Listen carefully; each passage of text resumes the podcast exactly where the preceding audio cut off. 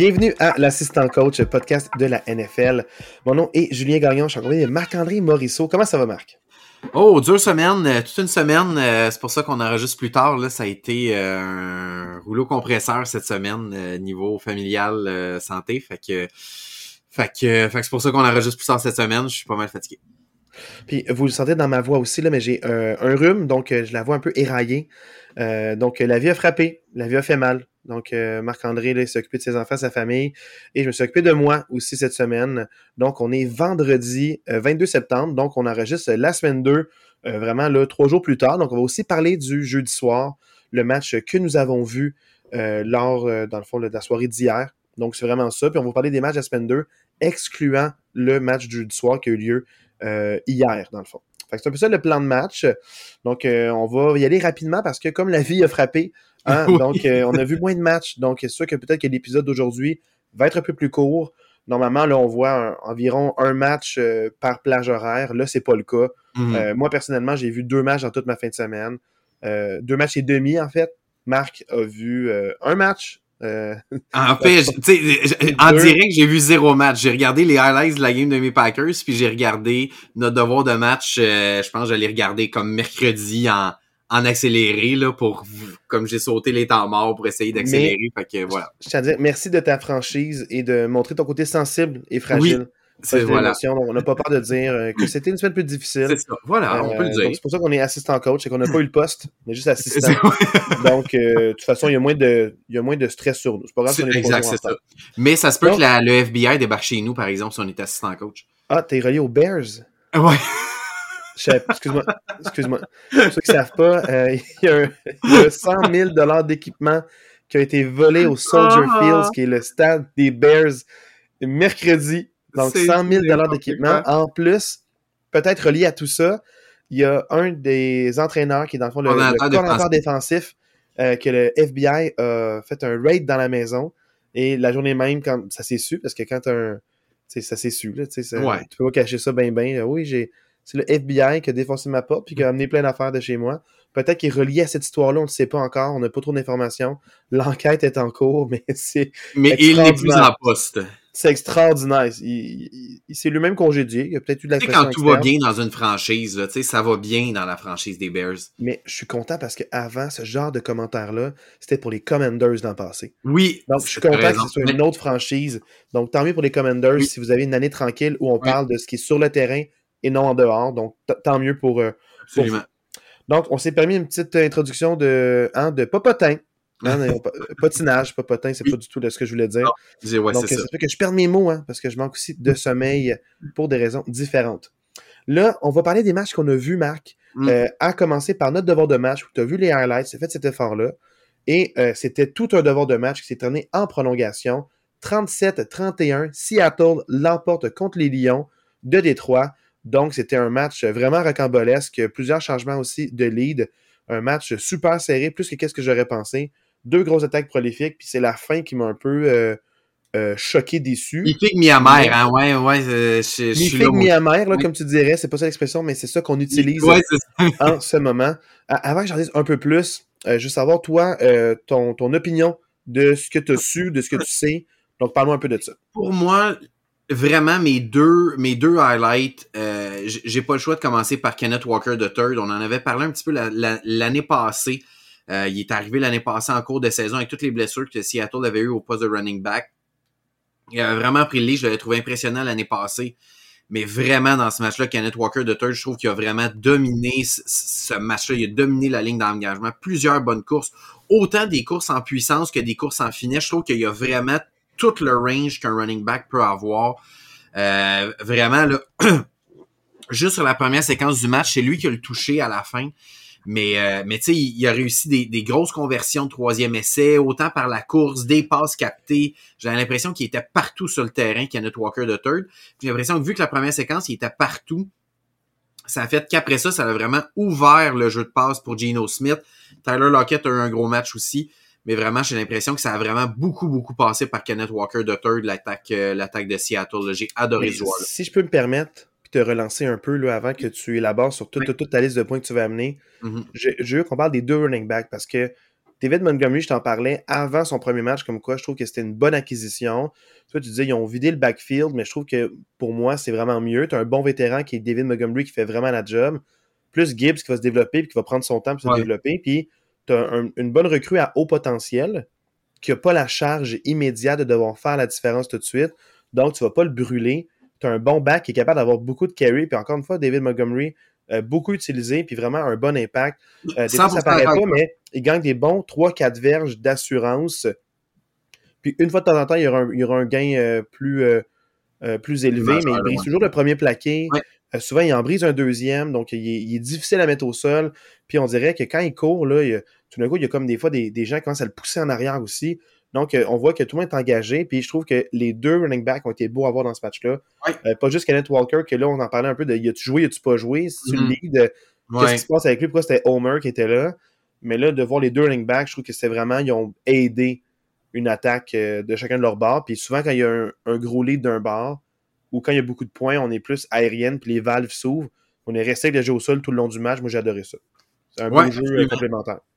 Euh, L'autre, pour moi, l'autre gros, euh, ce que j'ai beaucoup aimé euh, du côté de Détroit, tu parlais de Montgomery, mais moi j'ai beaucoup, beaucoup aimé Jared Goff. Euh, tu sais, quand, on a, quand ils ont fait la transaction, c'est quoi ça? Il y a 3-4 ans, je me souviens plus, le Matthew Stafford avec les Rams. C'est la troisième année en ce moment. Tu sais, tout le monde disait à quel point les Rams étaient gagnants dans cette transaction-là. Jared Goff avait jamais réussi à éclore à Los Angeles avec les Rams. Puis Jared Goff, je trouvais que la première année avec euh, Détroit, c'était so-so. L'année passée, beaucoup de haut, beaucoup de bas. Mais pour vrai, je, regardais le corps arrière qu'il y avait dans le match en fin de semaine.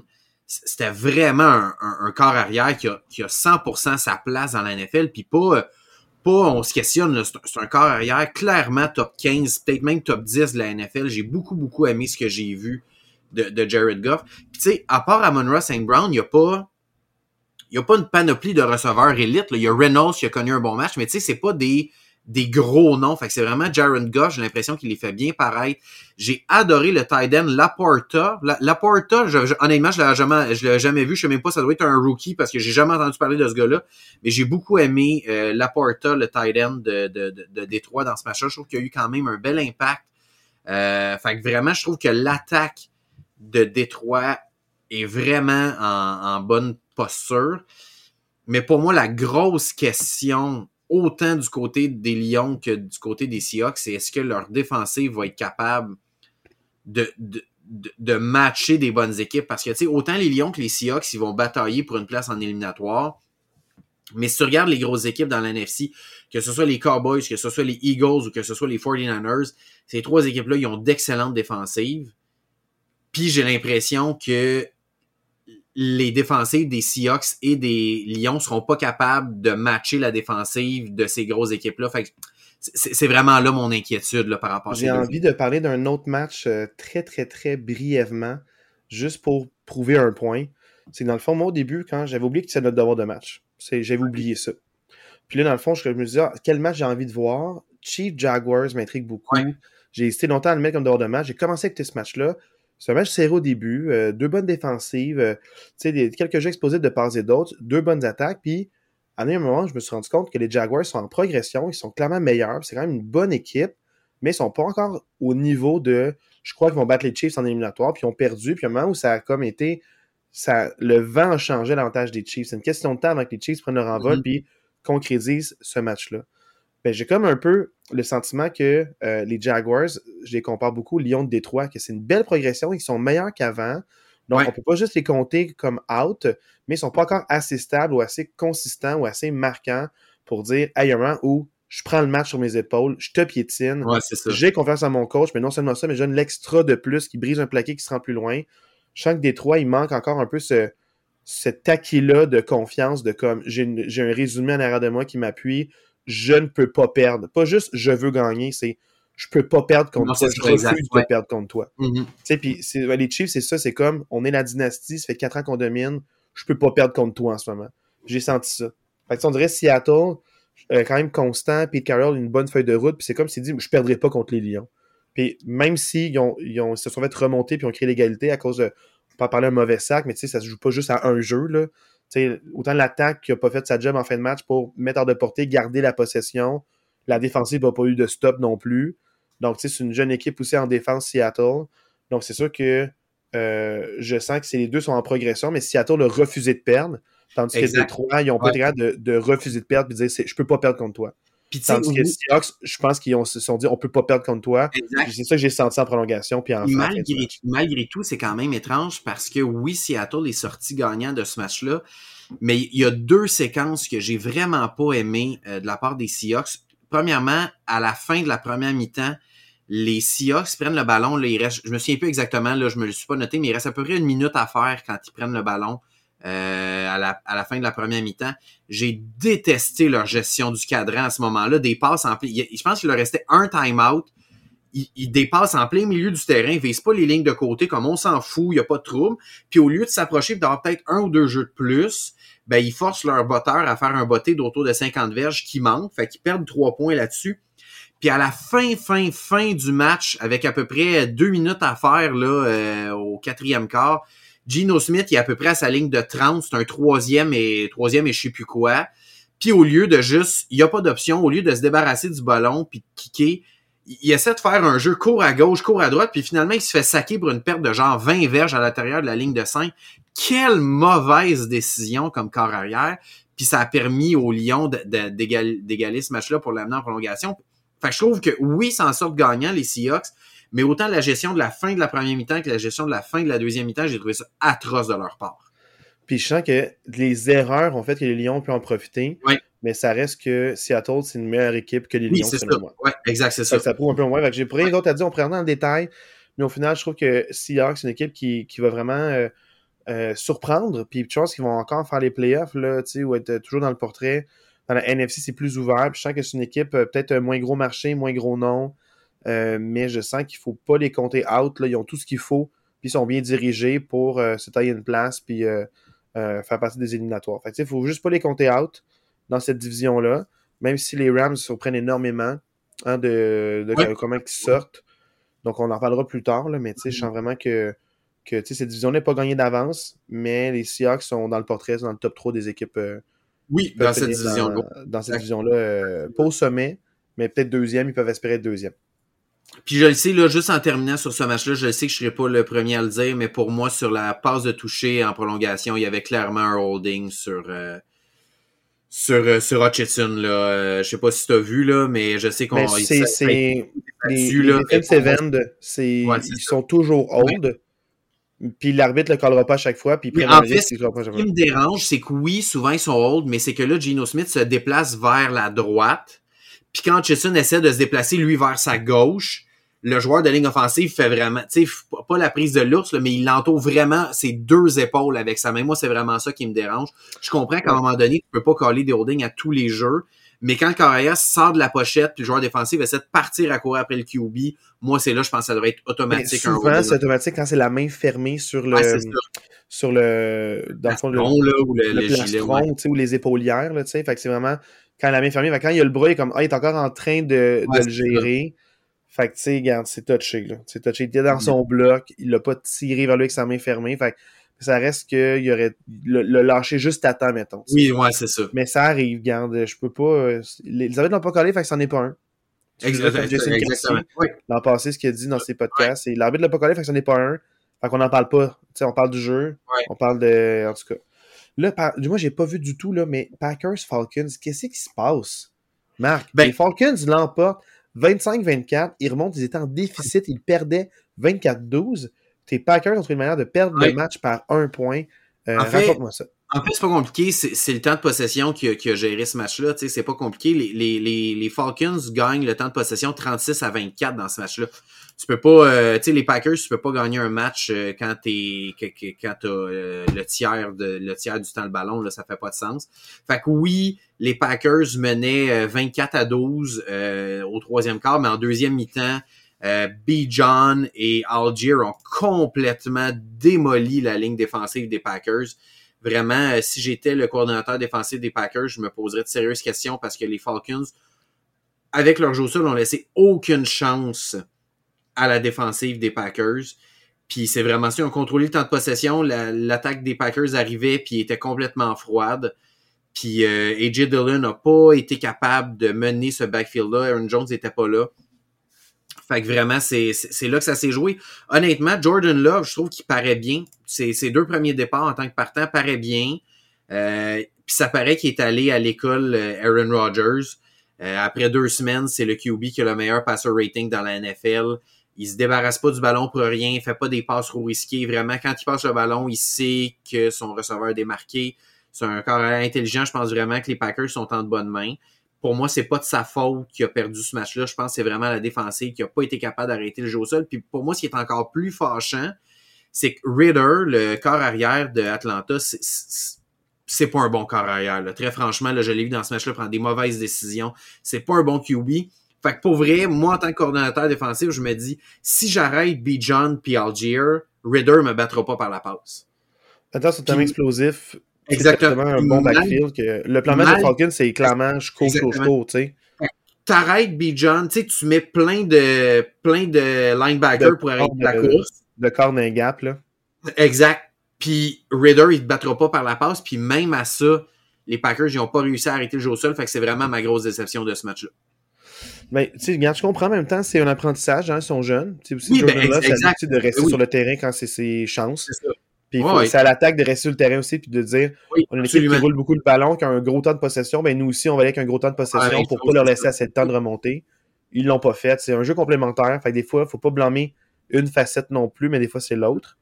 Et Marc, euh, parlons de, du dernier match qu'on a vu. Euh, pour de vrai, là, quel beau match.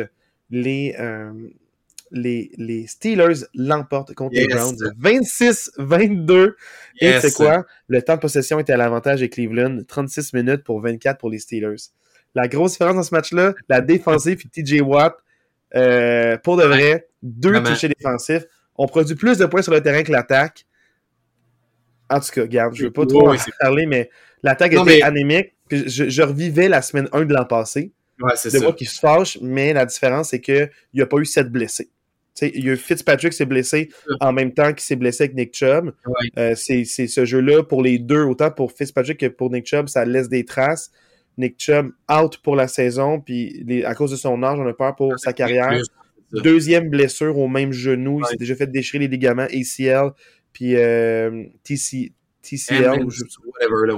Les deux ligaments principaux déjà déchirés, ils sont redéchirés. Luxation complète euh, du genou. Luxation, ça veut dire que l'os quitte euh, l'endroit où il est supposé être. Euh, ça plie dans le mauvais sens. C'est pas beau. Ah non, c'est pas beau. bravo de ne pas avoir montré la reprise à la télévision. Chapeau, ils ont dit on ne va pas vous le montrer. Mais par contre, les Steelers, dans leur stade, ils ont montré ça. Puis on entendait juste la foule faire Oh! quand la ah foule au complet fait ça. Puis là, genre, là, ils ont dit ah, vous venez d'entendre la foule qui vient de voir la reprise. c'est pas beau, nous, on vous le montrera pas. Merci. Merci, ESPN, d'avoir fait un mot pour pas traumatiser des jeunes enfants. Là. Mais bref, mais Marc, je, ouais, pas vu je... je l'ai pas vu. Honnêtement, je l'ai pas vu. J'ai vu le score final, mais moi, je, je me. Tu sais, je, te pose la question. Pose-moi les questions, vas-y. J'ai l'impression que ça revient T'es-tu inquiet de l'attaque? Tu penses que c'est où que ça marche pas? C'est Pécut? C'est Canada? C'est quoi qui marche pas? je veux dire deux choses. La première, c'est que depuis quand même longtemps, ça je suis content, c'est que la défensive des Steelers est élite. Oui, ça, c'est clair. Énormément. Quand tu as cette défensive-là en santé, ça détruit un plan de match des compteurs offensifs des autres équipes. la meilleure défensive de la AFC puis la meilleure défensive de la NFC, c'est les Cowboys. Tu sais, c'est peut-être l'équivalent de chaque barre, c'est peut-être les deux meilleures défensives. C'est machine de. J'en parle à chaque année. Des fois, on me croit pas, là, mais ceux qui ont vu le match, ils savent. tu vois toutes les statistiques quand TJ Watt est dans l'alignement de comme son deuxième d'un turnover, son deuxième. Euh, mm. en fait, son, son, son souvent ex premier ou ex deuxième avec les 49ers ou les Eagles dans plein de statistiques sont, sont, promis dans les revirements créés, dans le différentiel des revirements créés, euh, sont très bons au, niveau interception, fumble. Euh, puis la seule affaire que la défensive faisait pas dans les dernières années, c'est marquer des touchés. Ils en ont fait deux dans le match euh, lundi passé. La, défensive a autant de touchés dans la saison que l'attaque, deux chaque. Bravo. Mais mais ce qui a nuit aux Browns, les Browns allaient gagner ce match-là c'est les pénalités coûteuses de Watson et son imprécision en fin de match. Il n'a pas été aidé parce que la défense des Steelers est bonne pour faire des plaqués puis attaquer la balle. Njoku, l'année passée, nous a détruit les deux fois. Puis là, il a punché la balle bien comme il faut. Euh, on était rapide ses, ses contacts. Il a, perdu la, il a perdu la balle aussi. C'est que lui, s'il sécurise attrapé, euh, il va encaisser le plaqué. Mm-hmm. Là, il n'a pas été capable de sécuriser ses, ses attrapés de manière consistante. Mais les deux ringbacks, Chubb est excellent, Brown est excellent. La défensive a tenu le coup quand même. Mais si Chubb restait dans ce match-là, on perdait ce match-là. Tu sais, je, ouais. je dis tout de suite. Oh, oui. Parce que l'attaque, euh, l'attaque c'était train out, train out, train out. Fait que ça m'inquiète énormément parce que tu peux pas. Ça, ça la défensive est bonne, mais elle peut pas passer autant de temps sur le terrain à chaque match sans se blesser. C'est ça qui m'inquiète à long terme. C'est si tu veux te rendre en éliminatoire pour avoir une chance de gagner, ça te prend une défensive comme ça. Tu as une défensive qui est de championnat. Mais tu as une attaque euh, anémique. Puis c'est encore une fois le play calling. Moi, pour moi, je ne sais pas dans le ouais. mais c'est Canada. Parce okay. que c'est comme si les jeux, il y avait une séquence télégraphiée. Le corps n'a pas de liberté. Tu le vois tout de suite, là, il y a comme une séquence de jeu, puis les mêmes années sont comme Ah, oh, checker euh, euh, Pickens 1 à 1 euh, contre son couvreur, sont en man-to-man. Je pense qu'il va aller là, puis il va le voir. Il dessine sur l'écran, puis ils font comme une ligne, puis finalement, tu vois que le jeu, il regarde même pas, il regarde à droite, télégraphie, il passe à son gars, il est en triple coverage, la passe est rabattue, ah, presque interceptée. T'es comme, je peux pas voir que t'as Pickens en 1 contre 1, puis tu y envoies pas la balle. C'est genre de 50-50 mm. ball. On dirait que je pense qu'en pré-saison, il y a plus de liberté. Ils ont essayé plein de choses, puis ça marchait. Quand les Steelers en pré-saison, c'est pas parce qu'ils affrontaient des défensives B, là. Ils affrontaient des défensives A, sauf un match contre Atlanta. Mais les deux autres matchs, ils affrontaient la défensive numéro 1 des Bills, quand ils ont joué contre les Bills. La défensive numéro 1 des. Euh, J'oublie le premier match pré-saison qu'ils ont joué, merde. Tampa Bay. Ils ont, ils ont affronté la défensive numéro ouais. 1 de Tampa Bay, ils ont affronté la défensive numéro 1 des Bills, puis ils étaient 3 en 3 dans ces séquences-là. Fait que, tu sais, quand ils essayaient des choses, puis disaient, on va être créatif, on va voir comment ça se passe, c'est juste la pré-saison, on s'en fout un peu, c'était wow. Là, on dirait c'est comme le jeu, le play calling de l'an passé, super conservateur. Euh, Najee Harris, ça fonctionne pas. Warren va prendre sa place d'ici la fin de la saison. Puis non seulement ça, mais en plus, je, je trouve qu'il y a moins de liberté. Il tente pas les passes qu'il tentait. Puis je sens qu'il faut changer le coordinateur offensif là, pour de vrai. Là, ça... ouais. Parce que tu as tous les éléments. Tu as tous les éléments. Mais je comprends que Deontay Johnson n'était pas là. Mais même quand il n'est pas là, l'an passé, on peut quand même être potent à l'attaque aérienne. Tu as Calvin Austin, qui est une recrue qui est super vite, euh, qui est vraiment explosif pour étirer la défensive. Tu as Pickens, qui est vraiment bon. Tu as Frymouth, qui prend des attrapés contestés puis qui encaisse des plaqués. Il est vraiment bon en troisième et long. Euh, au final, tu as Warren qui a fait des jeux explosifs, qui a fait des 20 verges, 25 verges. Il y a eu deux courses qui ont vraiment brisé les contacts, puis c'est grâce à son effort individuel que les séquences sont prolongées. Donc, euh, tu sais, il y a des éléments, mais il faut qu'il y ait un changement dans la culture de l'attaque. Mais la défensive et les unités spéciaux sont excellents. Boswell, il a réussi tous ses placements, dont deux de 53 verges. Tu sais, c'était. Tu sais, c'était vraiment, en tout cas, c'était. C'était vraiment un beau match des unités spéciales et aussi de la défensive. Mais l'attaque m'inquiète énormément. Ça ne peut pas continuer comme ça, je vais faire une 5 Ça peut pas continuer comme ça. C'est pas normal que ta défensive ait autant de toucher que ton attaque après ton deux attaque matchs. après deux matchs, ça fait pas de sens. Non, non. Ça fait pas de sens. Mais sinon, la défensive, tout est beau, la défensive. Ils ont tellement oh. fait des belles acquisitions. Oui. C'est beau, ils ont bien drafté. Tu sais, j'ai une statistique, là. Les Steelers ont drafté euh, 8 joueurs dans, la, dans, dans, le dernier draft. Il y en a 7 qui ont fait, qui ont fait la cote des 53 men roster. C'est-à-dire qu'ils ont bien drafté selon les positions ben qu'ils avaient oui. besoin, puis ils ont été meilleurs que les anciens ou les, les agents libres qui venaient s'essayer pour, euh, pour se une place. Fait que, tu sais, genre, en tout cas, c'est vraiment le fun. Je suis vraiment inquiet pour l'attaque euh, okay. des Steelers.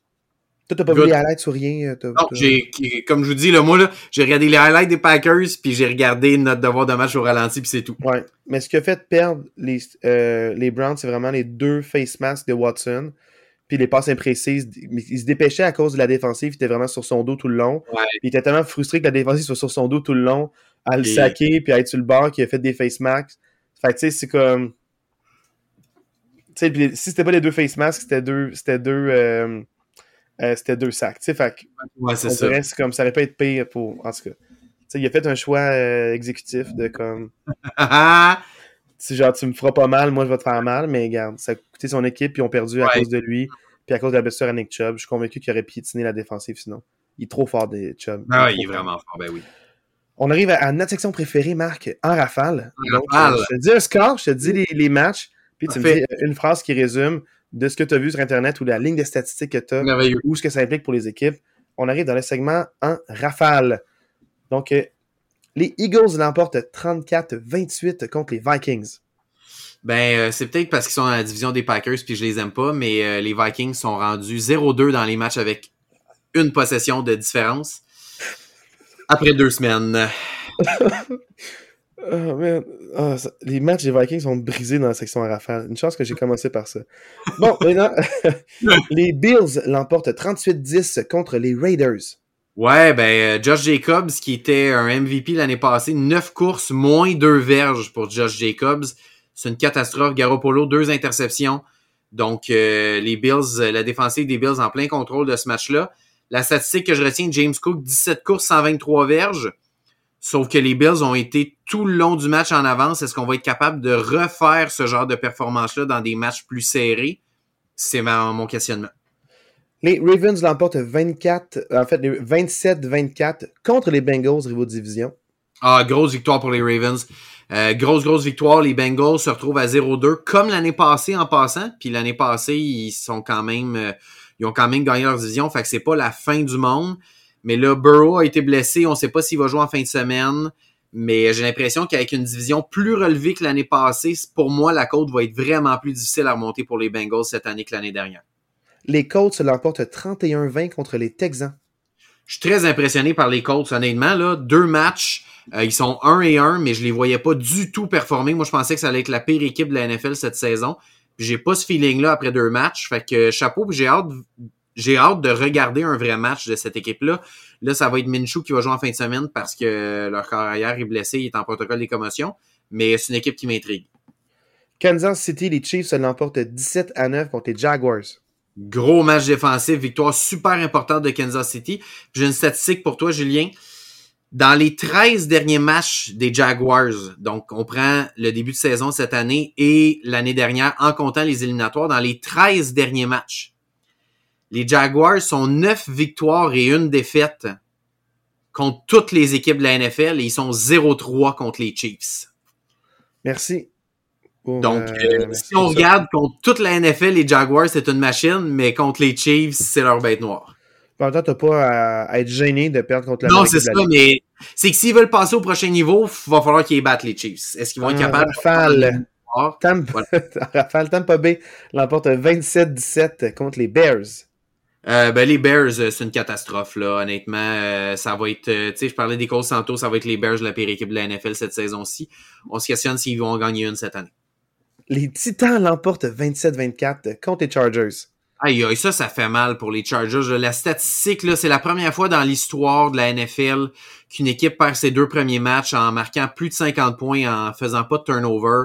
Euh, la défensive des Chargers, c'est- ridiculement mauvais. Euh, je comprends pas que Steely est encore là. La différence entre les deux équipes, c'est vraiment le coaching staff, des. Titans bien établis, qui ont le contrôle sur son équipe, peut-être moins de joueurs euh, talentueux, entre guillemets, oui. peut-être des joueurs en développement, mais clairement de loin, mais out-coach. Ah ouais. Les Chargers, tu Les peux pas Chargers, sur papier, sont meilleurs à toutes les positions que les Titans, mais les Titans gagnent quand même. Fait que ça Ouais, on l'a pas vu, fait qu'on dira pas pourquoi c'est arrivé, mais c'est inacceptable qu'ils perdent ce match-là. Ouais. Donc, euh, les Giants l'emportent 31-28 contre les Cardinals. Ben, ça aura pris 6 scores pour que les Giants débutent leur saison. Parce qu'à la mi-temps, c'était genre 24 à 0 pour les Cardinals. Là, c'était n'importe quoi. Fait que ça aurait pris 6 scores, mais les Giants sauvent l'honneur en gagnant au moins un match euh, contre les Cardinals qui sont supposés être une équipe mauvaise aussi. San Francisco l'emporte 30 à 23 contre les Rams. Ça, c'est un score qui m'intrigue. Les Rams ont tenu leur bout dans ce match-là. Euh, je pense vraiment que les Rams sont de retour pour vrai. Chapeau à quoi? Paku Nakua? Paku Nakua, en tout cas, le receveur des Rams qui remplace un peu... euh, qui remplace un peu... Bon, j'ai un blanc de mémoire, là. Le, le, le, le receveur des Rams là, qui est blessé, là. euh, Cooper Cup. Cooper Cup, merci. Qui remplace un peu Cooper Cup. Il y a genre euh, 42 réceptions après deux semaines, là. Non, t'exagères. 25 J'exagère, réceptions, mais- 253 verges, euh, deux touchés. Je l'ai pris dans mon fantasy. Je sais Voilà. pas ce qui, mais j'ai vu ses points. Fait oh là là. Toi, tu es maintenant dans mon alignement partant. Bravo à toi. Top 2 Ouais. wide de points fantaisistes. Euh, dans la vraie vie, il y a un bon impact sur son équipe. Fait que, bravo. Absolument. Ouais. Les Cowboys l'emportent 30 à 10 contre les Jets. Euh, les Cowboys, euh, vraiment, il va falloir se questionner. C'est la meilleure équipe de la NFL. Malheureusement, euh, malheureusement pour les Jets, là, la blessure d'Aaron Rodgers fait énormément mal à cette équipe-là. Euh, Zach Wilson n'est clairement pas la solution. Je le sais qu'ils veulent stick avec lui, mais je pense vraiment pas que c'est la solution. On a appris cette semaine, par contre, pour les Cowboys, là, Diggs s'est blessé à l'entraînement. Sa saison est terminée. C'est une très grosse perte pour les Cowboys. Les Commanders l'emportent 35-33 contre les Broncos. Et où la défensive élite de Denver, Julien? Je, je comprends pas. C'est une défensive qui est supposée d'être euh, une des meilleures de la, de la NFL. Euh, il y a beaucoup de haine envers Sean Payton et euh, Russell Wilson. Mais dans la NFL, c'est pas normal que si tu marques 33 points, t'es pas supposé de perdre, perdre un match.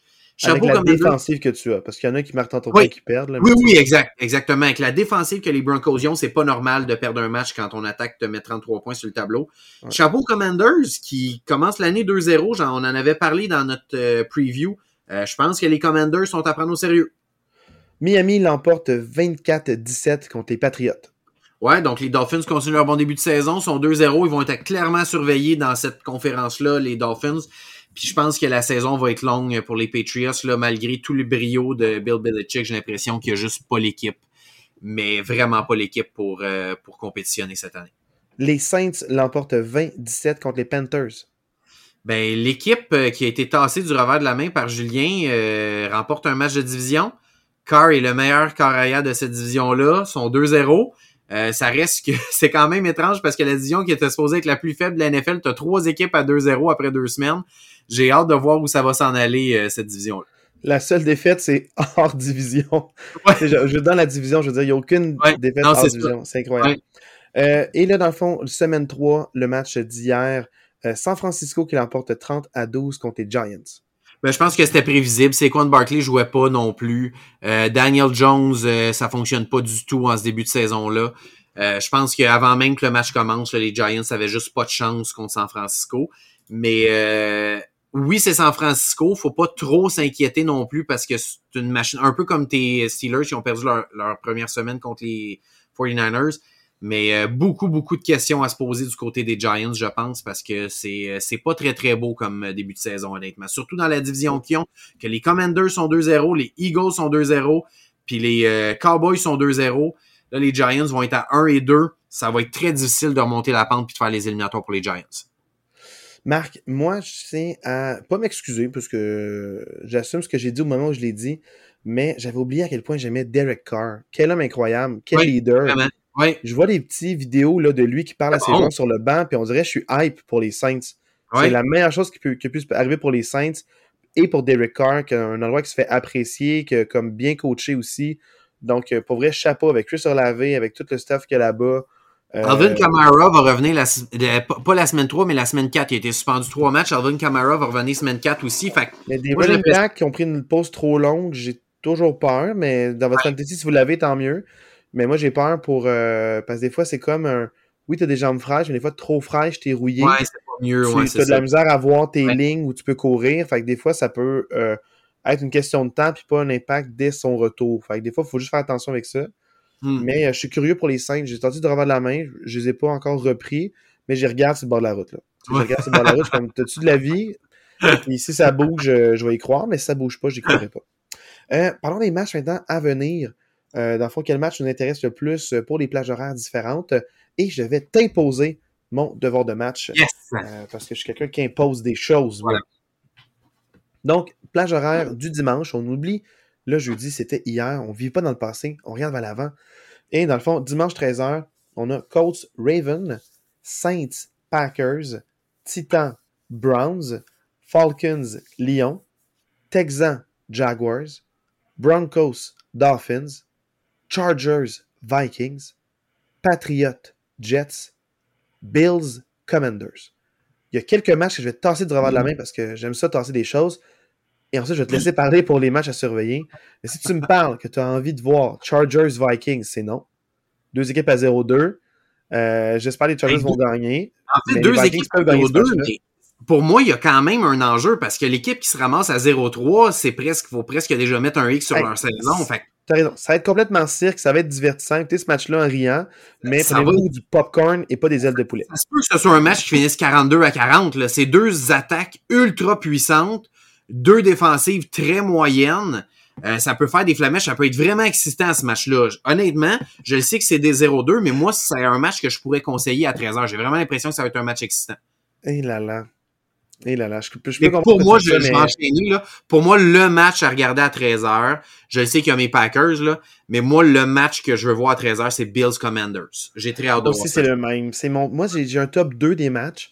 Et sinon, dans le fond, pour, euh, pour l'engouement généré par les Saints, par Marc-André, euh, j'aurais été tenté de mettre comme devoir de match Saints-Packers, mais ça sera pas ça. Mais j'aurais été tenté parce que je suis curieux. Oui, Mais c'est les Packers euh, sont, sont pas rendus à un moment où je veux les conseiller nécessairement. non, c'est ça, va être plus en fin Saints non plus. Mais je suis vraiment curieux. Ouais. Je vais regarder ça du, du coin de l'œil. Mais je sais pas à quoi m'en tenir encore, mais c'est pas le, le moment où est-ce que je vais les conseiller. Titan Browns, je, je conseillerais pas trop ça non plus. Euh, Colts Ravens, je suis curieux. De, ça pourrait être un bon divertissement quand même. Que C'est sûr qu'avec Garner Minshew au poste de corps arrière, tu sais, je, je, je m'ai- comme je disais, moi, je suis vraiment Il a intrigué bien fait, là, par les des Colts. Il a quand même bien fait.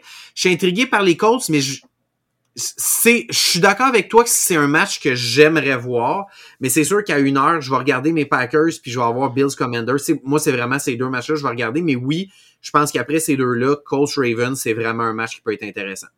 Puis sinon, un match, si vous aimez ça, les matchs avec euh, beaucoup de défensives puis pas beaucoup d'attaques, on peut écouter Patriot Jets. Ça se peut que ça finisse 9 à 6, juste des placements dans ce game-là, là, honnêtement. Fait que- L'an passé, on se rappelle du dernier match l'an passé, quand les deux équipes s'affrontaient, c'était 3-3 jusqu'à Ouais. un retour de punch sur le dernier jeu du match, fin du quatrième quart, puis ça finit euh, littéralement 9-3. Ouais, voilà. C'est match à Mais-. Ça se peut que ça soit ça. Avec Zach Wilson, là, ça se peut que ça, ça, Ouais. ça soit ça Les aussi. Patriots, meilleure attaque. Donc, euh, je sens que les Patriots sont 0-2, mais sont peut-être c'est un meilleur 0-2 que d'autres équipes, je pense. Oui, je suis d'accord. Ouais. Fait que c'est ça. Faut pas apprendre, prendre à la légère euh, ce que les Patriots peuvent faire contre des rivaux de division. Ils veulent pas perdre ça. Ouais. Qu'ils vont sortir des petits lapins de leur chapeau pour euh, bloquer des field goals sûrement. Là, euh, c'est sûr que moi, je conseillerais Bills Commanders à cette plage horaire-là. Passons à la prochaine plage horaire, le dimanche euh, 16h. Donc, il y a Panthers Seahawks, Cowboys Cardinals, Bears Chiefs. Euh, Ben, vous profitez de cette plage horaire-là pour faire votre souper puis passer un temps en famille. Moi, c'est la fête de mon neveu et la fête de ma soeur la même journée. On va fêter ça en famille et c'est après la sieste de mon garçon. Donc, euh, je vais être Voilà. en train de jouer dehors avec euh, mes cou- ben, les cousins de mon gars et mon gars. fait que dans le fond, c'est ça. Euh, puis je vais regarder mon fantasy, parce qu'il y a des joueurs là-dedans qui jouent à fantasy, comme la dev des Cowboys. euh, tu sais, dans le fond, peut-être euh, sais, un petit Titans euh, des Chiefs, on sait pas. Tu sais, des Ouais, joueurs ouais. impliqués qui, euh, tu sais, qui semblent intéressants. Le match le plus intéressant, si vous voulez en regarder un, moi, je conseillerais Panthers Seahawks.